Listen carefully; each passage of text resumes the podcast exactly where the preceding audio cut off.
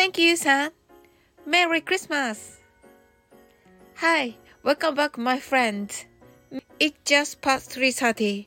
How are you doing on this Monday afternoon? Let's have a cup of tea or coffee and talk with me at a cafe on the beach. This program is brought to you by サオリン英会話。メリークリスマスこんにちは。時刻は3時30分を回りました。月曜日の昼のひととき、ご機嫌いかがでしょうかなぎさのカフェで私、サオリンとお茶する感覚で気軽にお聞きください。この放送はサオリン英会話がお送りしています。Let's up to date. From here, let's keep up to date about the current situations. They are my personal choices. So please send me your letters, what yours. I look forward to it very much. 最初のコーナーはアップデートしようです。最近の気になることなどを勝手に選んでお話ししていきます。ぜひあなたのアップデートを教えてくださいね。コメント、レターお待ちしています。メリークリスマスクリスマスいかがお過ごしでしょうか？楽しいことがあったらぜひコメント欄にてお聞かせください。楽しみにお待ちしています。さて、サンタクロースの服がなぜ赤いのか皆さんはご存知でしょうか、えー、有名な話なのでご存知の方いらっしゃるかもしれません。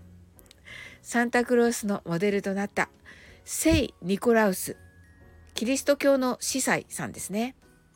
英語ではセンネックと言います。この響きからサンタクロースと呼ばれるようになったサンタクロースですが聖ニコラウスが着ていた服は実は真っ白な礼服なんですね。これがなぜ赤字に白い縁取りとなったのでしょうか？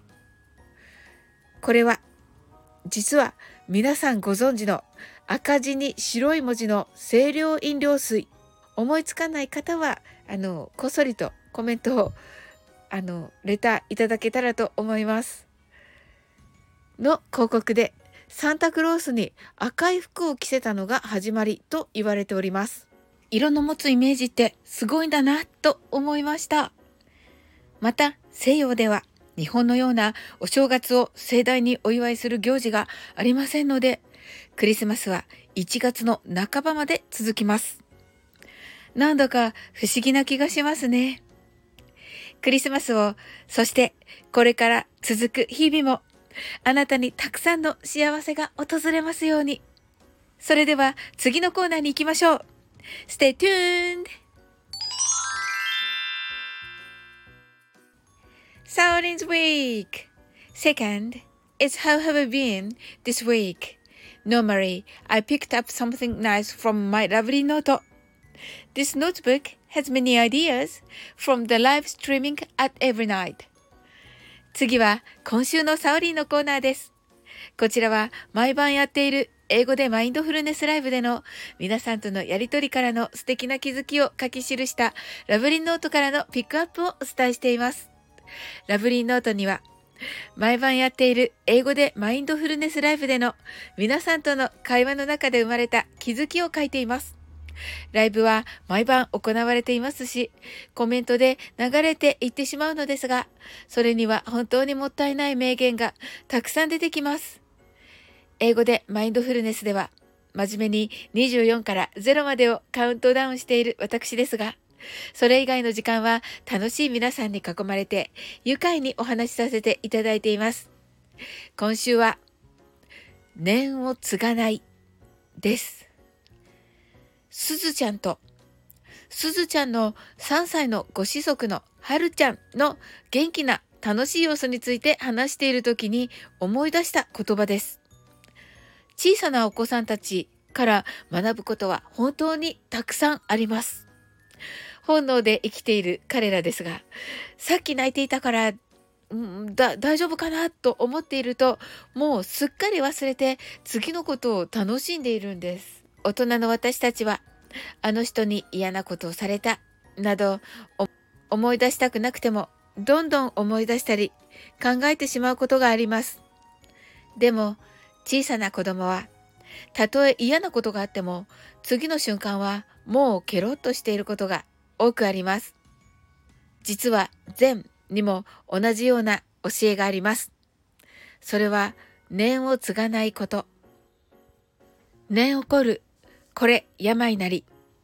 継がざる、これ薬なり。過去の後悔や怒りが心に現れた時、それに反応してマイナスを増幅させない。念を継いで増幅させるのはネガティブを引き寄せるだけです。できるだけ客観的に自分の心を眺めて、あ、またマイナスが出てきた、くらいの反応、一年で思考停止し、別のもっと楽しいこと、嬉しいことを考えるようにしましょう。一年で終わらせるのです。と言っても、私もできないと思うんですけれども、でもこうなれたらなと思っております。たくさんの方がこれを心の薬として心を元気に健康になっていただけたらなと思いました。それでは次に行ってみましょう !Please don't go! Pete English Conversation The last is English conversation, which is super easy for you. And also, please send me a letter. What did you want to say in English? 最後は超簡単英会話です。こちらもレターをお待ちしています。こんな時は何て言えばいいのこの日本語はどんな風に言えばいいの？などお気軽にレターをくださいませ。今週は Thank you for everything です。5月の末から始め、毎週月曜日にお付き合いいただいてきたこの渚のカフェレディオですが、年内は本日が最後となります。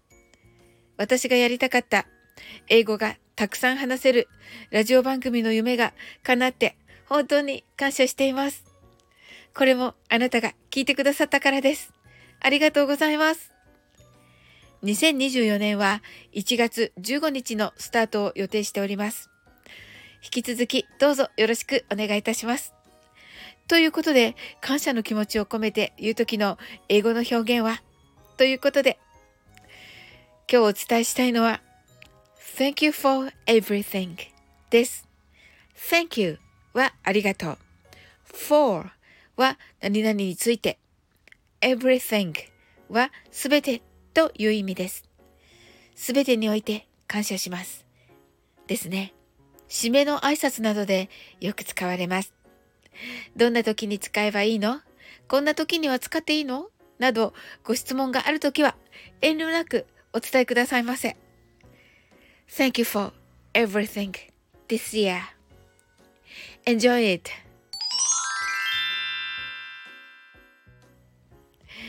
'This is extra. はい、ここからがおまけです。23日に、なおさんの主催するウクレレデーに、コージーさんのみんなの心に虹をかけよう、虹を歌うプロジェクトに参加をいたしました。私はひろしさんにお願いして、虹の詩を読んでいただきました。素晴らしいパフォーマンスで、本当に感動いたしました。